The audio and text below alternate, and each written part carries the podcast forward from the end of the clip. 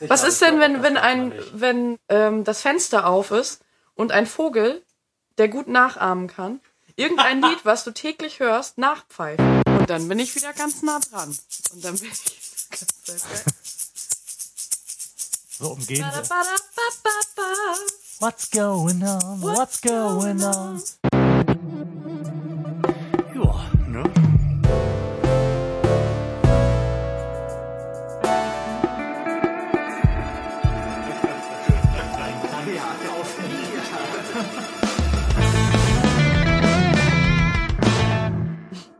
Moin, liebe Hörer, herzlich willkommen zum Florian Primel Podcast. Äh, Und diesmal ist alles neu, ein neuer Gast in einem neuen Studio mit einem neuen Thema.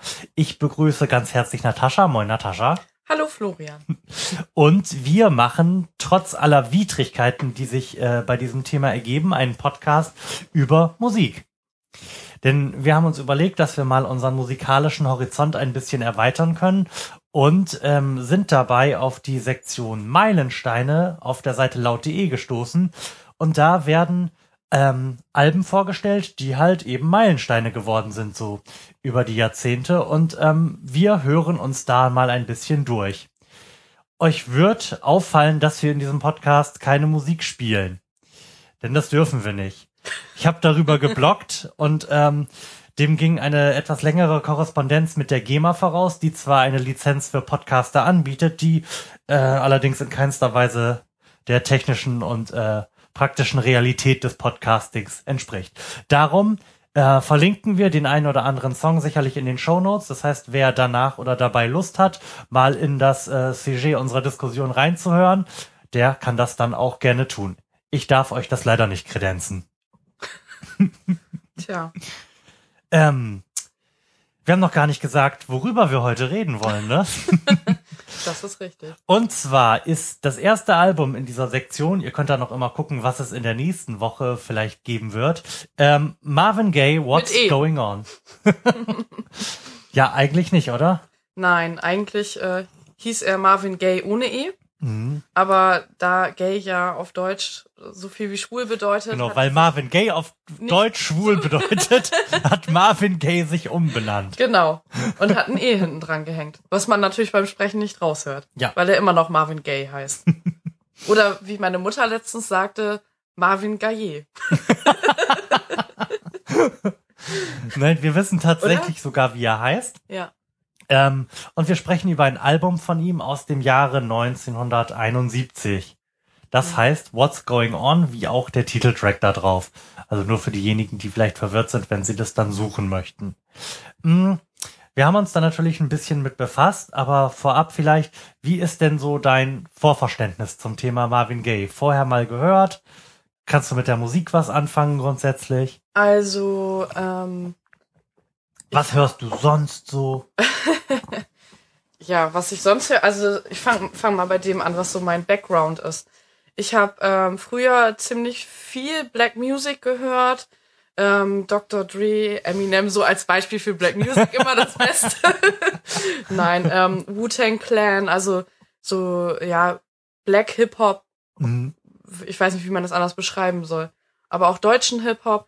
Ich habe Äh, öfter den Namen Marvin Gaye gehört, Ja. aber konnte nichts damit anfangen. Als ich dann nachgelesen habe und gelesen habe, dass er Ain't No Mountain High Enough oder äh, ja, halt so welche Songs, ganz bekannte Songs oder Sexual Healing, Yeah. äh, da dachte ich dann, ah, okay, der ist das also. Ja, das äh, gibt dann einen Sinn. Aber ich hatte überhaupt kein Bild im Kopf. Mhm. Ich wusste auch gar nicht, wie der aussieht. Ich wusste nur, dass er schwarz ist.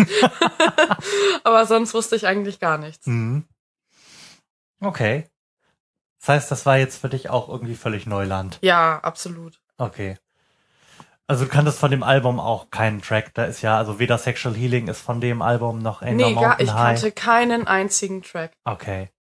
Und ich habe sehr, sehr lange gebraucht, als ich das Album gehört habe, um festzustellen, dass, ähm, dass das Album ein Lied ist Mhm. und nicht aus verschiedenen Tracks besteht. Aber der durch dadurch, dass es ja keine Schallplatte ist, es kam damals auf Schallplatte Ja, raus, oder? Ja. Dadurch, dass es ja keine Schallplatte ist, hörst du sofort, dass es abgehackt ist. Mhm. Also äh, der Track endet und dann fängt es wieder genauso an und dann Ja. dachte ich, also bestimmt drei, vier Mal beim Hören dachte ich, hä, warum, warum hört das eine Lied sich genauso an wie das andere Lied? Ja, die, die Tracks gehen halt ineinander über, Ja. da sind so, so Vocal Bits zwischendrin, wo die Musiker sich unterhalten und dann geht's direkt in den nächsten Song quasi wie so eine, wie so eine Live-Session. Also eigentlich klingt das ganze Album wie so eine Party, ne? ja, richtig. Als ob ganz viele Leute zusammenstehen und das Album einfach spontan mal so nebenbei aufgenommen Mhm. Und haben. wenn mich nicht alles täuscht, ist das tatsächlich auch das erste Album eines schwarzen Künstlers, was so als Konzeptalbum in einem durch aufgenommen wurde. Ja, das äh, kann sein. Also ich meine, mich daran zu erinnern, das gelesen zu haben. ja.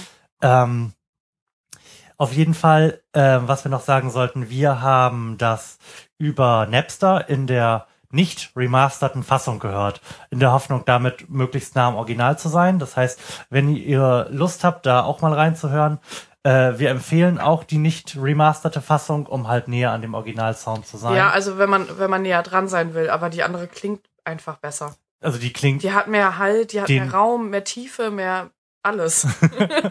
mehr Marvin. ist halt der den Hörgewohnheiten, die man so heutzutage entwickelt hat, einfach näher. Ja, das ist richtig. Mhm. Genau, apropos Hörgewohnheiten. Ich habe noch viel weniger einen äh, Bezug und Background zu, äh, zu RB, zu schwarzer Musik, zu halt dieser Art von Musik, die näher bei Marvin Gaye ist, als das Natascha hat. Denn äh, früher habe ich im Wesentlichen Rockmusik gehört, Metal, ähm, halt Gitarrenmusik. Mm. Ich habe nie wirklich Popmusik gehört und wenn man so will, ist das ja 70er Jahre Popmusik, was wir jetzt hier hören. Ähm, höre aber heute tatsächlich irgendwie alles. Jetzt, wo du das gerade sagst, jetzt Ja. ist mir gerade eingefallen, womit ich das als erstes in Verbindung gebracht habe. Und zwar habe ich früher ganz viel Outcast gehört. Ich Mhm. habe die ganzen Alben von Outcast gehört und da hat mich das sehr stark dran Und es erinnert, wird- weil der, der Gesang auch ähnlich ist. Es würde mich auch tatsächlich nicht wundern, wenn bei Outcast das ein oder andere Sample auch von irgendeiner Marvin Ja. Gaye Platte ist. Ja, und ähm, ich habe auch erst im Nachhinein rausgefunden, dass viele von den ähm, Sängern, die ich damals gehört habe, Ja. ob das jetzt, ich weiß es nicht, ob das Wu-Tang Clan war, aber Mhm. ich meine Dr. Dre auf jeden Fall, ähm, da haben sich viele beeinflussen lassen von Marvin Gaye. Mhm. Und es gibt ja auch mittlerweile ganz viele Songs, wo er irgendwie erwähnt wurde. Ob das eine Textzeile aus einem äh, Lied von ihm ist oder so, er wird immer wieder Zitiert. ähm, zitiert. Ja, Mhm. genau. Also da, da war ich auch sehr überrascht, weil der mir gar nicht so. Ich Ja, habe so solche Musik ja damals gehört, aber der war mir einfach nicht so nicht geläufig. ja. ja.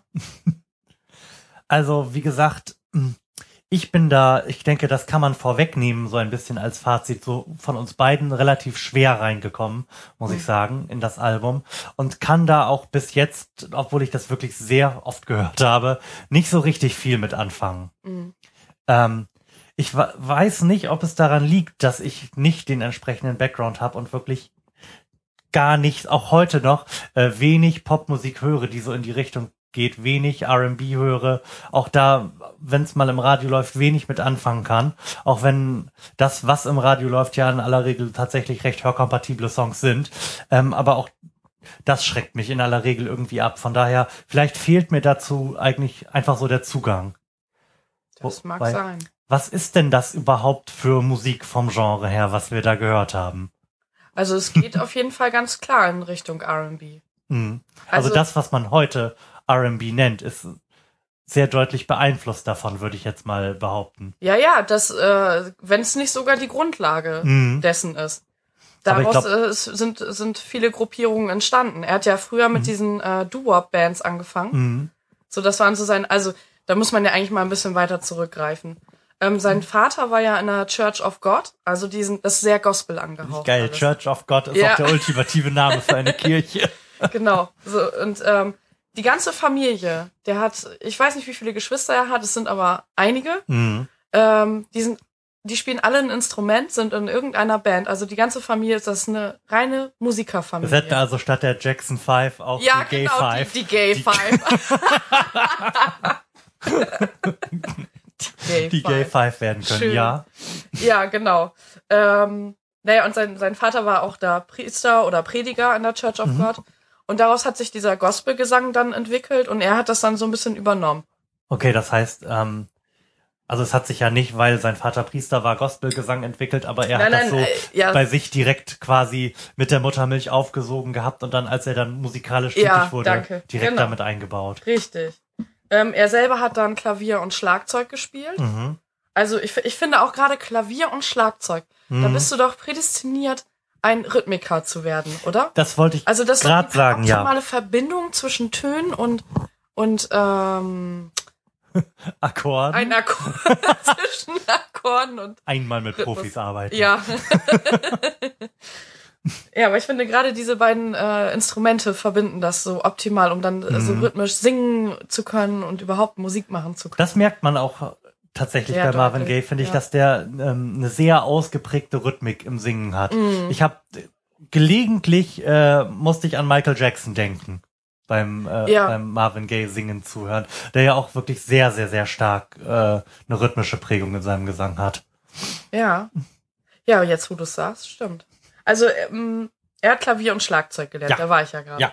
Äh, aus irgendeinem Grund, naja, Mhm. nicht aus irgendeinem Grund, weil es damals so war, ist er dann in die amerikanische Luftwaffe gegangen nach der ähm, Schulausbildung. Mhm. Also, das passt irgendwie überhaupt nicht zu seinem Charakter. Der wurde ja wahrscheinlich einfach eingezogen.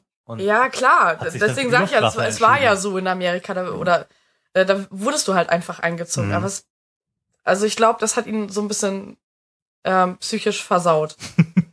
da reden wir bestimmt später dann auch noch mal rüber, wie Genau. es ihm so ergangen ist.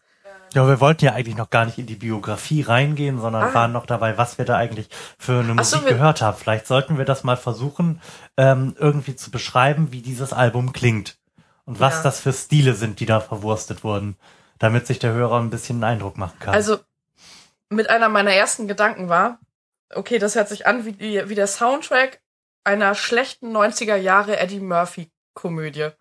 okay. Ja, wirklich jetzt. Das war, das war mein erster Gedanke. da habe ich noch nicht auf den Text geachtet.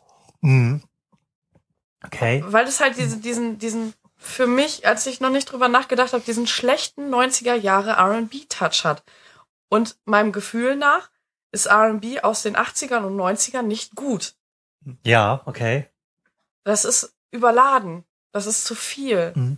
Aber überladen und zu viel trifft's auch so, was äh, mein erster Eindruck war, durchaus, weil die Musik ist ja irgendwie so eine Melange aus allem, allen möglichen Stilrichtungen. Also ich würde mal sagen, die Grundlage ist irgendwie so Soul. Er singt natürlich auch sehr, sehr soulig, Mhm. ist eine Soul-Ikone. Mhm. Ähm, aber die Instrumentierung ist halt nicht klassisch wie bei einer Soul-Band sehr zurückgenommen, sondern durchaus weit vorne. Das ist ein dickes Ensemble, da sind Ja. jazzige Big Ele- Band-mäßig, Genau. ne? Es hat Ja. teilweise so einen Big Band Touch. Es, Ja. es gibt äh, Trompeten und Oh, es ist so viel. Es ist so es hat viel. jazzige Elemente mit drin. Also die, gerade die Gitarren sind teilweise sehr, sehr jazzig. Ähm, es sind irgendwie So, und das alles übrigens in einem Lied. Ja. das hört sich jetzt so an, als ob das auf dem ganzen Album so verteilt wäre. Nein, alles auf einmal. Stimmen, ganz viele Stimmen. Seine Stimme in jeglicher Art und Weise. Dann kommt da ein Ah und dann wieder ein Ah und Genau, er se- das ist, glaube ich, auch so ein. Charakteristikum von Ja. Marvin Gaye, dass er ganz oft mit sich selbst in Duett singt, also Mhm. mehrere ähm, Vocalspuren von sich selbst hat. Mm, Ja, er redet Es gibt und Background-Sänger, ja genau. Ja. Oh. Ich fand das teilweise auch am Anfang ganz schwierig rauszuhören, was denn das jetzt für Instrumente sind, die da verwendet werden. Es ist irgendwie zu früh für Synthesizer, aber dadurch, dass diese, wie ich jetzt vermute, irgendwie Orgeln und äh, Klaviere da recht weit in den Hintergrund gemischt sind, ähm, wird das halt einfach so ein diffuser Klangteppich. Ich frage mich, was er davon alles selber äh, selbst gespielt hat. Ich glaube nicht besonders viel. Meinst du nicht? Nee. Aber er hätte es alles gekonnt. Wetten? Ich glaube nicht, dass er Trompete spielen konnte. Ich weiß Ja, es okay. aber nicht. Aber auch da wird sicherlich noch drüber zu reden sein. Hat ihm ja bei Motown Records, wo das aufgenommen wurde, äh, ein großes Ensemble von bekannten äh, Studiomusikern zur Verfügung gestanden, die das dann mit ihm zusammen gemacht haben. Mhm. Aber wie gesagt, da werden wir später nochmal drüber reden. Auf jeden Fall ähm, ein voller, im ersten Moment für mein Gefühl etwas erschlagender Sound. Mhm. Ähm, Und man kann tatsächlich auch eher sagen Sound. Also ich hab's ein im, Soundteppich. beim ersten, ja, beim, ja, so ein Soundflickenteppich sogar. Wenn wir so weit gehen wollen. Mhm. Ich habe beim ersten Mal äh, hören das nicht als Musik wahrgenommen. Also schon natürlich als Musik, aber nicht als musikalisch. Mhm. Ja, es hat Alles rhythmisch, ja, es rhythmisch hat ja, aber aufs, auf das erste Mal, aufs erste Hören, ähm, hat so ein bisschen, dadurch, dass es alles so diffus ist und nicht ein Element irgendwie tragend ist, wie das äh, bei heutiger Popmusik oft ist, Mhm. da ist das ja alles sehr klar strukturiert, wann welches Instrument im Vordergrund steht. Da hast du dann mal die Gitarre, die irgendwie was, was Prägendes tut oder ein prägendes Riff spielt oder ein Synthesizer, der irgendwas tut, was man deutlich, ganz deutlich als solches heraushören kann. Aber dadurch, dass es hier alles so diffus ist, hat es aufs erste Hören irgendwie was Fahrstuhlmusikmäßiges, finde ich. Ja, ja, ja. Ja, da kann ich dir zustimmen. ich fand's anstrengend. Also ich habe Mhm. Beim ersten Mal hören gedacht, oh Gott, und das sollst du dir jetzt nochmal anhören. und, und auch irgendwie schade, man ist dann so enttäuscht von sich selbst, dass Mhm. man es nicht gut findet. Dass man da irgendwie keinen Zugang zu Ja. findet, ne? Und dann hatte ich aber diesen einen Tag. Da habe ich das Album schon zweimal gehört und dann, ich weiß nicht, ob es an meiner, also wie ich das Album finde, hängt ganz stark von meiner Laune ab. Mhm. Und ähm, ich glaube, es war der, war der das dritte Mal hören. Auf einmal habe ich das Album so gefeiert. Ich habe so gute Laune bekommen, mitgesungen und wusste dann, wann was kommt. Also da war mein Kopf so richtig zugänglich für diese Art von, von Melodie, von Rhythmik, Mhm. von auch seiner Stimme. Ja, es wird dann tatsächlich irgendwann in Anführungszeichen besser, wenn man sich so ein bisschen in die Songs reingefunden hat und feststellt, dass es ja tatsächlich Songs gibt, äh, dass es Dass es auch ein Refrain genau, hat, dass es, dass dass es Songs Stellen gibt, hat. dass es Ja. irgendwie strukturiert ist, ja, Ja. definitiv. Ähm, wie würdest du denn sagen, ist so ein Song grundsätzlich aufgebaut? Mm, schon also, wir, also klassisch. das Album besteht ja aus, ähm, ich glaube, sieben, nee, äh, neun Songs ja. hat und hat eine B-Seite. Sind die neun Songs auf der A-Seite Ja. oder? Genau. So, wie würdest du das beschreiben vom Aufbau her? Also ich glaube schon, dass die ähnlich aufgebaut Ja, die sind tatsächlich recht klassisch aufgebaut. Es Mhm. gibt Refrain und es, also es gibt eine recht klassische Strophe, Refrain-Struktur, ab und zu mal eine Bridge da drin, es gibt Intros und Outros. Ähm, das ist jetzt nicht irgendwie völlig abgefahrener, was ja auch in der Zeit zu verorten wäre, so Prog- Prog-Rock-Krams, wo man ausufernde fünf Minuten Instrumentalparts mit Ja, irgendwelchen abgefahrenen Soli hat. Also das ist schon durchaus klassisch. Ja. Nur dadurch, dass, ähm, wie gesagt, permanent irgendwie alle Instrumente am Start sind und irgendetwas tun, wird einem nicht sofort gegenwärtig, ah, ich befinde mich jetzt im Refrain. Ja. Ja, es äh, wirkt trotz allem sehr experim experimentierfreudig. Mhm. Und, also, äh, wie gesagt, ich habe öfter gedacht, hm, das hätte jetzt auch so eine, also ich habe mir so eine so eine Gruppe aus schwarzen Musikern vorgestellt, die total rhythmisch total fit sind und alle da stehen und zusammen spontan Musik machen und zufällig ist ein Mikro in der Nähe. Mhm. Ja, es wirkt tatsächlich äh, recht fluffig alles, Ja. recht entspannt und äh, auch spontan, obwohl es das ja nun wirklich überhaupt gar nicht ist. Nee, Spricht halt für die Qualität der Musiker, die da am Start gewesen sind. Ja. Definitiv. Ich glaube, ich würde erstmal in die Biografie jetzt reingehen, jetzt wo wir das Album so ein bisschen beschrieben haben, und dann gucken, wie dieser Charakter so in Motown Records reinpasst. Mhm. Ich glaube, da hast du dich ja recht intensiv mit befasst mit der Biografie, ne? Ja, was heißt intensiv? Ein bisschen. ja, also äh, wir hatten ja eben schon drüber gesprochen, dass er bei der US-Luftwaffe Genau. zwischendurch mal einen Abstecher gemacht hat.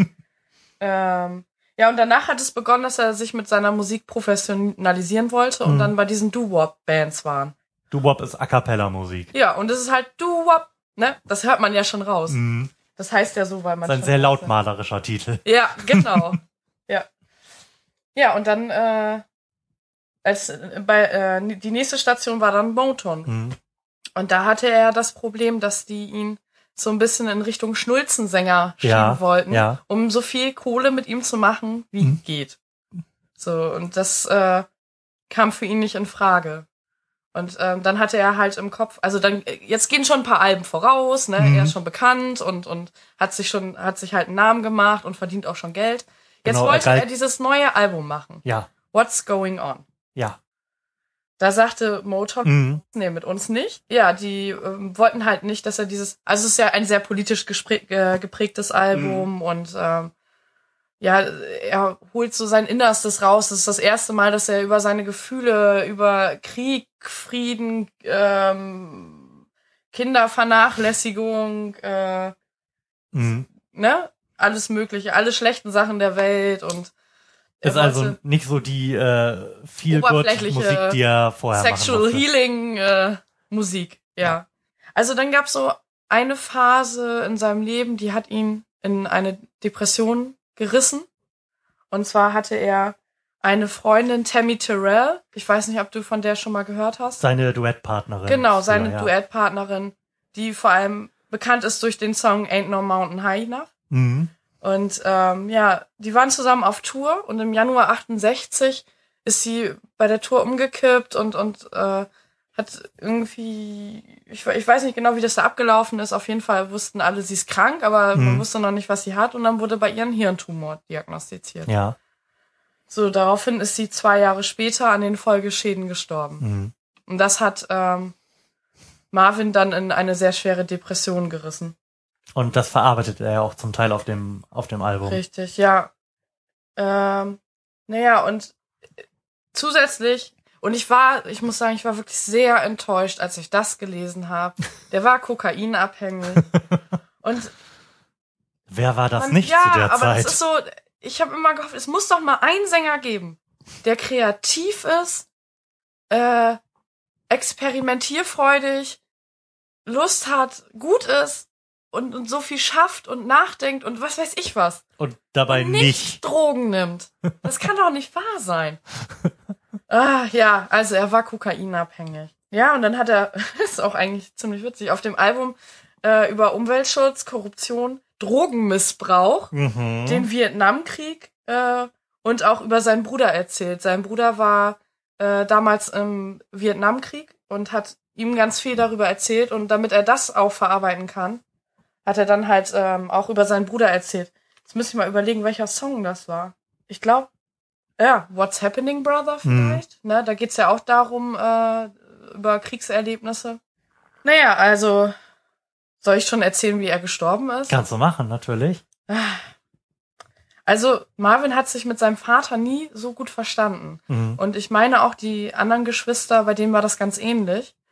Und Marvin Gaye war ein sehr verschrobener Charakter, der äh, zusätzlich mit diesen Depressionen führte das dazu, dass er seinem Vater äh, gegenüber immer wieder mit Suizid drohte, um Anerkennung zu bekommen. Mhm. Also er fühlte sich von seinem Vater verlassen, ignoriert. Und ich meine auch, er hat ihn auch auf irgendeine Art und Weise gehasst. Und auf jeden Fall hat er ihm mit Suizid gedroht. Und eines Tages ähm, war es wieder so schlimm. Da ist er zu seinen Eltern gezogen, weil er wieder so abgestürzt ist aufgrund des Drogenmissbrauches. Und er war dann bei seinen Eltern und ja, im Endeffekt hat sein Vater ihn dann erschossen. Im Streit. Das ist unglaublich. Ja, vor allem so krass. Du Mhm. drohst jemandem immer wieder dich umzubringen, dann denkt er irgendwann, ach komm, Jetzt reicht's. Ja, ist schon übel. Ja. Also, der kann einem schon echt leid tun. Und das ist halt immer dieses Ding, zu, hinter den kreativen Charakteren steckt der Wahnsinn. Und das Krankhafte einfach. Und das hört man auf dem Album auch ein bisschen raus. Also ich finde, wenn jemand so fanatisch Gott gegenüber ist Mhm. und sich so mit ähm, ah, rettet die Kinder, rettet die Welt und, und dies und das und, und Mhm. ne, das, das hat irgendwas, ja, Krankhaftes einfach. Ich sehe da ja jetzt gerade, wo du sagst, es ist mir vorher gar nicht in dem Maße aufgefallen, aber da sehe ich jetzt durchaus auch wieder eine Parallele zu Michael Jackson, der ja, äh, Ja. in seinen Texten ähm, ganz ähnlich missionarischen Eifer an den Tag legt Ja, ja, und äh, schlimmen Weltverbesserismus. ja. Und wenn du, also wenn du dich berufen fühlst, Mhm. mit deinem Bekanntheitsgrad, ähm, die Welt verbessern zu müssen, das hat Da, doch irgendwas kann man ja nur scheitern. Psychotisches, oder? Ja. Vor Ganz allem zu glauben, dass man dazu in der Lage wäre, die Welt zu verbessern und dann daran kaputt zu gehen, dass es halt nicht funktioniert, äh, zeugt ja auch von einer gewissen Naivität. Und er hat auch gleichzeitig die Trauer der ganzen Welt in sich Hm. in sich getragen. Dadurch sind ja auch seine Depressionen gekommen. Als sein Bruder Frankie ihm äh, vom Vietnamkrieg Mhm. erzählt hat, der hat das so in sich aufgenommen, wahrscheinlich auch verschärft durch den Drogenmissbrauch. Ne? Wenn Ja. du dann auch noch dabei guckst, ähm, der, der konnte es nicht verdauen. Mhm. Es war so in ihm. Und ich denke mal, dass dieser, diese Suiziddrohung, das war, das war halt der absolute Hilfeschrei an seinen Vater. Der konnte nicht mehr. Mhm. Der war einfach nur völlig fertig mit der Welt. Mit allem. So, wenn man sich mit dem Tonus äh, das Album Mhm. anhört, dann hat das irgendwie eine ganz andere Wirkung. Mhm. Und das hat nämlich, glaube ich, bei mir überhaupt nicht funktioniert. Oh, bei mir Ich total. wusste, worum es da geht und ich hatte die ganze Zeit den Eindruck, dass das, was gesungen wird, nicht dazu passt, wie es gesungen wird.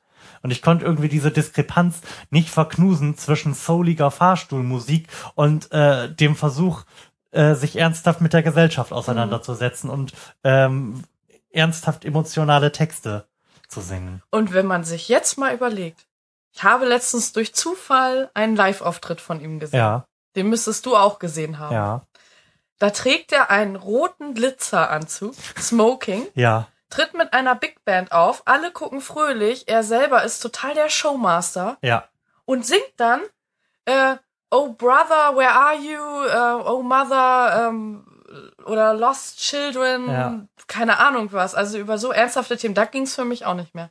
Da konnte ich diese beiden äh, Gegenteile auch nicht miteinander vereinen. Was stimmt denn mit dem nicht? Was ist das? Man, man macht doch keine Show à la Frank Sinatra ja. und singt dann über die, also da singt man doch über schöne Sachen. Aber man singt doch nicht darüber, dass man die Kinder retten muss, dass alle im Krieg sterben, dass die Brüder alle nicht wiederkommen. ja. Das, Also das passt war für mich, glaube ich, tatsächlich dann auch das Hauptproblem. Mhm. bei der ganzen Geschichte, dass ich auch diesen Widerspruch nicht vernünftig zusammenbringen konnte und darum auch nicht wusste, wie ich jetzt dieses Album wahrnehmen soll. Soll ich das jetzt halt als äh, so rein von der musikalischen Ebene als eher ein fröhliches, spaßiges Album rezipieren oder soll ich das als äh, den sozialkritischen Brocken, der es textlich ist, verstehen? Hm? Mhm. Das hat bei mir dann irgendwie dazu geführt, dass ich da wirklich gar nicht reingekommen bin. Und ich, Und, we- ähm, weißt du, was mir jetzt gerade auffällt? Hm, Ich habe doch eben erzählt, dass ich beim dritten Mal hören hm, ähm, da Gefühle zu entwickelt habe, Ja, positive. ja. Und jetzt fällt mir gerade auf, dass ich nach dem zweiten Mal hören mir die, den ganzen Scheiß über Marvin gegeben habe. Hm. Das hatte scheinbar bei mir einen Vielleicht ganz hat es großen bei dir Einfluss. funktioniert, ja. Ja. Und Hm. ähm, was ich, also ich habe mir ja auch die die Texte angeschaut, weil ich wissen wollte, worum es geht.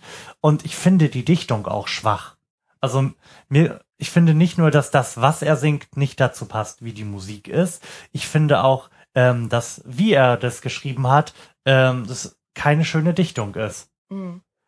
Also es ist sehr deutlich. Also es ist nicht irgendwie alles metaphorisch verschwurbelt und in irgendwelche hübschen Worte verpackt. Ich Hm. finde auch die Reime nicht besonders hübsch meistens, muss ich sagen.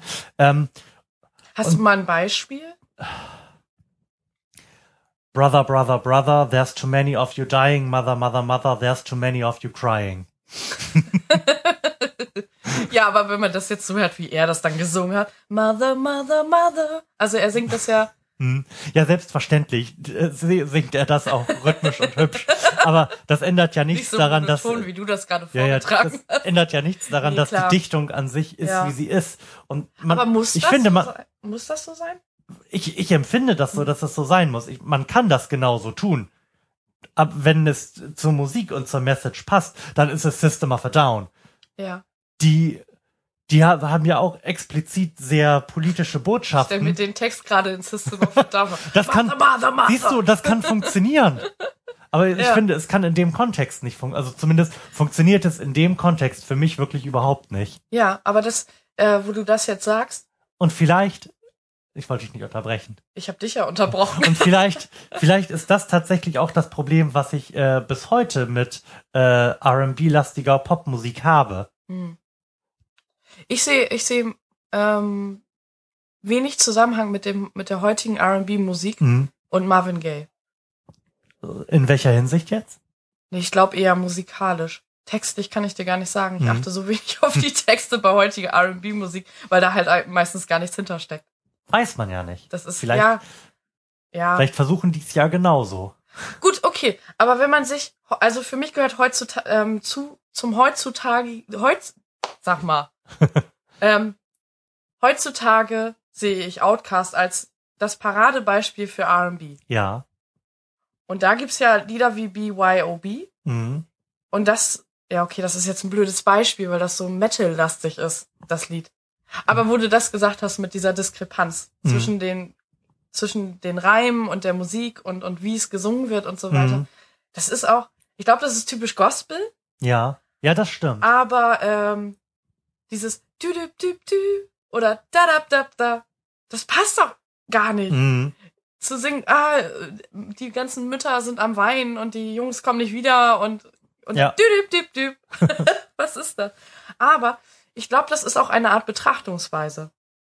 Wenn du, wenn du überlegst, die, ähm, er kommt ja aus ähm, hier aus der Church of God, Mhm. dieser Pfingstgemeinde, Mhm. wo sein Vater auch war. Und Gospel ist allgemein positiv. Ja. Und das ist, ist schon mal eine ganz andere Betrachtungsweise ähm, des Glaubens. mhm. Wir legen das ja eher negativ aus, mit Furcht oder Ehrfurcht viel besser. Und äh, die sind dem so fröhlich gegenübergestellt, auch wenn sie davon singen, dass äh, Jesus gestorben ist. Ja. Und so. Trotzdem kommt beim Gospel immer noch so ein da, da, da, und dann noch so ein Solo und er dann noch und sie dann noch. Und das wird allgemein so positiv ausgelegt. Vielleicht Mhm. vielleicht meint er das auch so. Vielleicht Ja. ist das einfach seine Art der Betrachtungsweise, was Negatives in Energie umzuwandeln. Mhm.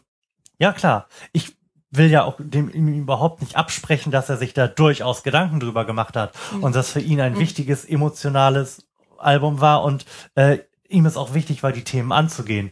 Das war halt so die musikalische Palette, die ihm zur Verfügung stand, die ihm eigen war, die er dafür genutzt hat, das auszudrücken. Aber Bei da mir die nicht an. zur Verfügung steht, ja. funktioniert das bei mir halt einfach nicht. Ja. Ja, bei mir auch nur ein bisschen.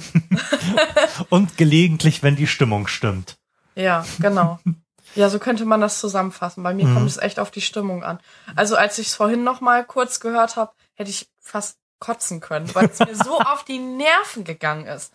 Dieses Gelaber, diese ganzen Instrumente, dieses, Ja. das, das hat mich überlastet. Da Mhm. möchte man gerne einfach auf Stopp drücken. Irgendwann reicht's dann auch. Mhm. Und das ist bei jedem Lied so. Also ich kann jetzt nicht sagen, What's Going On ist mittlerweile, also das ist ja der erste Track Ja. auf dem Album, ist äh, mir mittlerweile so geläufig, Ja. dass ich das ähm, verarbeiten kann. Ja. Weil ich ungefähr weiß, wann was wie kommt. Also ich würde auch sagen, als Anspieltipp, wenn man da mal reinhören will, What's Going On, der erste Track Ja. und der letzte Track, ähm, Inner, City, Blues. Ja, ja, würde ich auch so sehen. Obwohl ich Und- ähm, Holy Holy auch ganz gut fand. Also, Also da, da kommt bei mir noch ein zweites Problem hinzu. Ähm, nicht nur, dass ich textlich äh, die sozialkritischen Aspekte nicht mit der Musik zusammenbringen kann, geht mir auch sein, äh, mir geht dieses Gefrömmel auf den Keks. er ist sehr, sehr, sehr Gospel geprägt. ja, definitiv. Ich meine, der Und ist da kann ich nicht mit. Der ist bei einem Priester aufgewachsen, bei einem. Prediger. Die ganze Ja. Familie ist so. Das ist die typische Gospel -Amerik schwarze amerikanische Familie. Ja. Das ist einfach so. Mhm. Und dann auch gerade so Sachen wie Save the Children finde ich wirklich dann schwer erträglich. Ja, ja. Ob, aber das ist interessant. Ähm, wie heißt der Michael, äh, der Earth Song von Ja. Michael Jackson ist ja ähnlich Ja. wie Save the Children. Mhm. Ich finde bei beim Earth Song, Earth Song, Earth äh, Song. das ist so schwer auszusprechen. Da hat er so übertrieben, Ja, dass es geil ist. ja, Da hat er so übertrieben, wie er da steht. Also gut, da ist man vielleicht vom Video auch so ein bisschen beeindruckt, wie er da steht mit dem Hemd und, und, Mhm. und es passiert so viel und er schreit so und das ist so ein Hilferuf. Das nimmst du richtig mhm. ernst und wahr. Da, da, da ist man so betroffen von, wenn er das singt. Und bei Marvin Gaye ist es wieder dü dü dü dü dü dü Save the children, yeah. Oder? So? Ja, ja, ja, genau. Das genau ist das das ist Problem. mein Problem damit, ja. Also äh, von der Dichtung äh, an sich mal abgesehen ist das mein Hauptproblem, ja, Ja. tatsächlich. Ähm, wir wollten noch mal kurz über Motown an sich sprechen, Ja. ähm, weil ich da nämlich, während du gerade so sprachst und wir auch über moderne Popmusik kurz geredet haben, ähm, weil ich da noch eine Parallele entdeckt habe. Und zwar ähm, müsste man zu Motown Records sagen, dass Motown so in den 60er, 70er Jahren als die Hitfabrik in Amerika galt. Ähm, da waren halt alle im Wesentlichen schwarzen Künstler, die so Rang und Namen haben und die man auch heute noch so im kollektiven musikalischen Gedächtnis hat. Also Stevie Wonder war auch da, Ah, die Jackson Five und dann okay. irgendwann Michael Jackson war da, Lionel Richie Ach, war was? da, Diana Ross, The Temptations. Wow, okay. Wie, ähm, weißt du, wie der Name entstanden ist? Motown? Ja, ähm, die kommen aus Detroit und Die- Detroit ist die Motortown, weil da ja die ganzen äh, Autowerke damals waren. Ah, okay. Und ähm, was man auch zu Motown sagen muss, neben der Tatsache, dass sie halt unfassbar erfolgreich waren, ähm, ist, dass sie auch so als erste dieses äh, klassische Studio-Produktionssystem etabliert haben. Man könnte halt also sagen, Jeder die, kann rein. Nee, überhaupt nee, Im Sinne nicht. von Instrumente sind da. Im Sinne von, dass das Ja. qu- quasi so eine Art Fließbandproduktion gewesen ist da. Ah, okay. Also der ähm, Chef und Alleinherrscher bei Motown, der Gründer, ähm, wie hieß er denn, Barry Gordy, ähm, der hatte ein Produzententeam, die halt äh, 24-7 Songs geschrieben haben. Und dann haben sie sich halt äh, einmal die Woche getroffen und geschaut, welcher von den Songs könnte ein Hit werden. Haben das dann von ihrer Studioband einrocken lassen und äh, sich überlegt, welcher von den vielen Künstlern, die sie unter Vertrag haben, könnte da jetzt mal drauf singen. Hm. Also klassischerweise, wie man das heute auch so tut, Produzententeam, schlag mich tot, David Guetta macht einen Song und holt sich dann Rihanna ins Studio, um da mal eben drauf zu krächzen. Aha. Also ist das, äh, wurde, gab es damals die erste Version eines modernen Produzentenaufnahmeteams? Richtig, genau. Aha. Und Barry, Barry, wie hieß der? Barry? Gordy. Barry Gordy war doch auch der, mit dem sich Marvin direkt angelegt hat, oder? Ich glaube, mit dem hat sich so ziemlich jeder da mal direkt angelegt, weil er halt wirklich so ein äh, despotischer Alleinherrscher War das, war das ein dicker Typ mit einer. Sonnenbrille auch? So stelle ich ihn mir vor.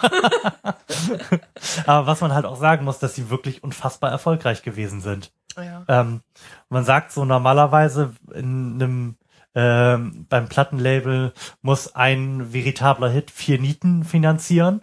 Und bei Motown waren es so, dass zwei Hits eine Niete finanziert haben. Wow. Okay. Also so ziemlich alles, was die rausgebracht haben, ist irgendwie in den Charts gelandet. Die haben von 61 bis 71, also in zehn Jahren, äh, knapp äh, 540 Singles veröffentlicht. Und von denen sind äh, 540. und von denen sind 110 Nummer 1 Hits geworden. ja, okay. Wenn die Michael Jackson, äh, Jackson 5 Ja, ja. äh, und so weiter. Stevie Wonder, Stevie Wonder, genau. Diana Ross. Ja, dann wundert mich das jetzt nicht. Mhm. Genau.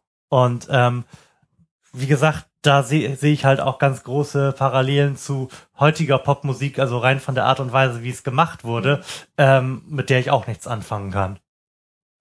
Ich mag mir das jetzt einbilden, aber ähm, ich habe halt schon den Eindruck, dass auch wenn man es weiß, vielleicht kommt auch der Eindruck erst daher, dass man es weiß, aber wenn man weiß, dass irgendjemand diesen Song geschrieben hat und dann irgendjemand anderen drauf singen lässt, ähm, habe ich da das Gefühl, äh, dass man das einfach nicht so eine Art emotionale Musik sein kann, wie es denn ist, wenn derjenige, der es geschrieben hat, auch äh, den Song singt. Ja. Also wenn die Band das zusammen entwickelt hat oder der Sänger das selbst geschrieben und gemacht hat, ähm, dann habe ich den Gefühl, ist das den Gefühl, dann habe ich das Gefühl, habe ich den Gefühl, äh, dass es durchaus noch sehr viel stärker real und true ist. was auch absolut verständlich ist. Mhm. Da, wenn, wenn ich was sagen möchte, Mhm. Dann muss Dann ich das auch selber. die Freiheit haben zu entscheiden, wie du es sagst. ja, Mhm. richtig. Wenn ich, wenn ich jetzt denke, ich muss jetzt einen Song machen, um die Welt zu verbessern, Mhm. dann muss ich ihn schreiben Mhm. und ich muss ihn singen. ja. Sonst habe ich diesen Song, das, das ne? Und nicht also in. Marvins, Marvin Gayes Fall äh, galt das ja. Er hat das Album ja selbst geschrieben und äh, dann auch eingesungen. Ähm, vielleicht ist es dann einfach die Produktionsweise in diesem Studio, die ich mir einbilde, jetzt rauszuhören, Mhm. ähm, weshalb das dann für mich auch nicht funktioniert. Bei Michael, äh, hast Wo- du das bei Michael Jackson auch rausgehört?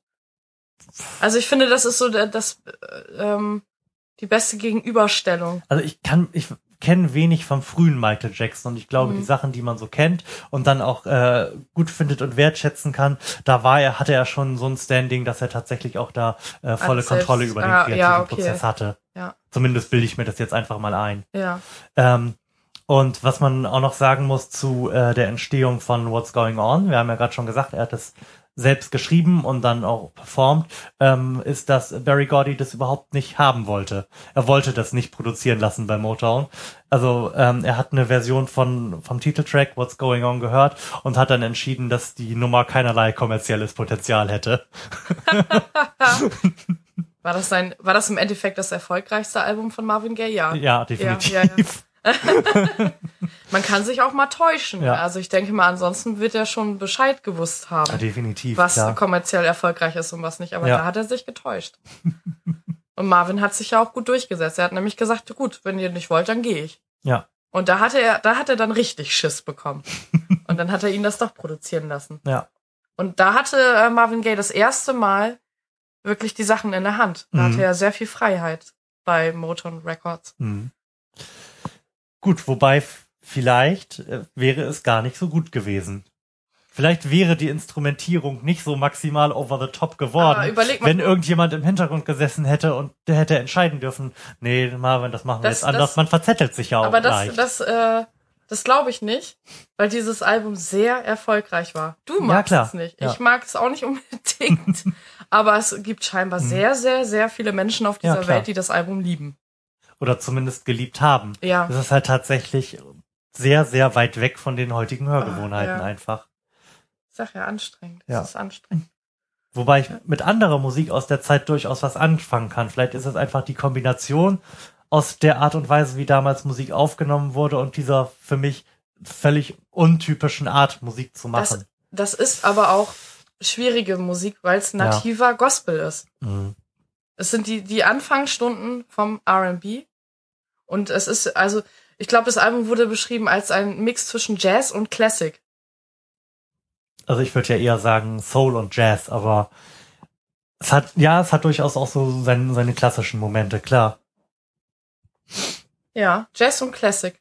So wird's beschrieben. Habe ich mir aufgeschrieben. ja, weil es halt äh, durch diese Big Band-Momente Mhm. äh, klassische Musik in dem Sinne ist. Und äh, der Rest ist Jazz. Und Jazz ist im Gospel begründet. Mhm. Und deswegen Ja, ist es, An Jazz kann ich auch Spaß haben. das ist ja andere Art von Jazz. Mhm. Es ist halt, man, also Gospel kann man, man kann eigentlich sagen, Gospel ist religiöser Jazz.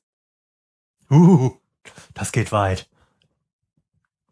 Ja, Gospel ist ja definitiv irgendwie weit, weit vor dem, vor dem Jazz angeordnet Ja. in äh, der musikhistorischen Ja. Betrachtung. Und Jazz ähm, entsteht ja eigentlich aus spontanen musikalischen Momenten. Mhm. oder? Also so würde Ja. ich es jetzt persönlich beschreiben. Ja. Und das ist ja, das hörst du auf dem Album die ganze Zeit. Mhm. Hier ein Doo-Wop, äh, da ein, ein Delü. Klang und da ein Brrrt. Ne? Also das ist, könnte, wie gesagt, auch spontan einfach aufgenommen sein. Und das macht ja den Jazz aus. Mhm. Und der Rest, das sind, das sind klassische Elemente. Die Gitarre, die du da raushörst. Ich, höre eigentlich gar nichts mehr raus. Das ist für mich nur noch so ein Brei an Ja, gut, aber ich, ich höre das halt auch mit anderen Ohren, weil ich ja auch Ja. ab und zu mal Musik produziere.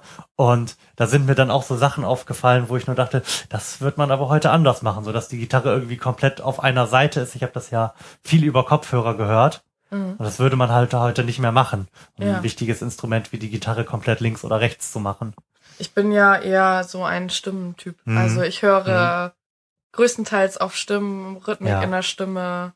Das ist so mein. Und- Instrumente nehme ich eher weniger wahr. Deswegen wird das noch interessant, wenn wir uns andere Alben Ja. anhören, weil wir es wirklich aus zwei ähm, unterschiedlichen Perspektiven betrachten. Mhm. Und wie, wie findest du die Stimme von Marvin Gaye an sich? Jetzt völlig losgelöst vom musikalischen Kontext? Ich. Ja, kräftig, schwarz. Ähm, er hat seine nervigen Momente. mhm. Schwer. Also ich ich ich glaube, ich habe am gleich, also als ich das Album das erste Mal gehört habe, war's war die Stimme für mich gar nicht kritisierbar, weil es ja Marvin Gaye ist. weißt du, was ich meine? Ja, Also es ist so aus schwer. einer Ehrfurchtsposition ja, heraus. genau, ich fange ja nicht an, ich will ja gar nicht ich fange ja nicht an zu kritisieren. Mhm. So höre ich mir das nicht an. Andere Sachen, da bin ich nicht ganz kritisch. So wie hört sich das Lied an und hier neue Band und da eine neue Sängerin oder so, Mhm. dann, dann, dann sehe ich das erstmal aus dem kritischen, aus der kritischen Betrachtung. Aber da Marvin Gaye ja gut ist und ich das ja vorher weiß, weil er ja so berühmt ist Mhm. und so viele Alben und, und rausgebracht hat und so weiter, ähm, betrachte ich das ganz anders. Da fäng, merke ich irgendwann, was nervt mich hier eigentlich die ganze Zeit? ah, du-wop, Marvin Gaye halt. Ja, der singt natürlich toll. Er hat eine tolle Stimme. Sehr Also- bassig, aber er kann auch sehr hoch singen. Mhm. Er kann rappen. Es ist ja schon so eine Art Rap, wenn du sprichst und Mhm. dann darauf antwortest und dann wieder schneller und Ja. und er sagt dann was und Ja, wird aber stimmt. immer schneller Ja, und, stimmt. Er hat so diese- und Wie das im Gospel ist, diese Call-and-Answer-Momente hat er auch genau, ganz stark, Call ja. and Answer Momente, das Ja. klingt gut. Hast du dir das selbst ausgedacht? Ich glaube, das habe ich irgendwann mal gelesen. Ah.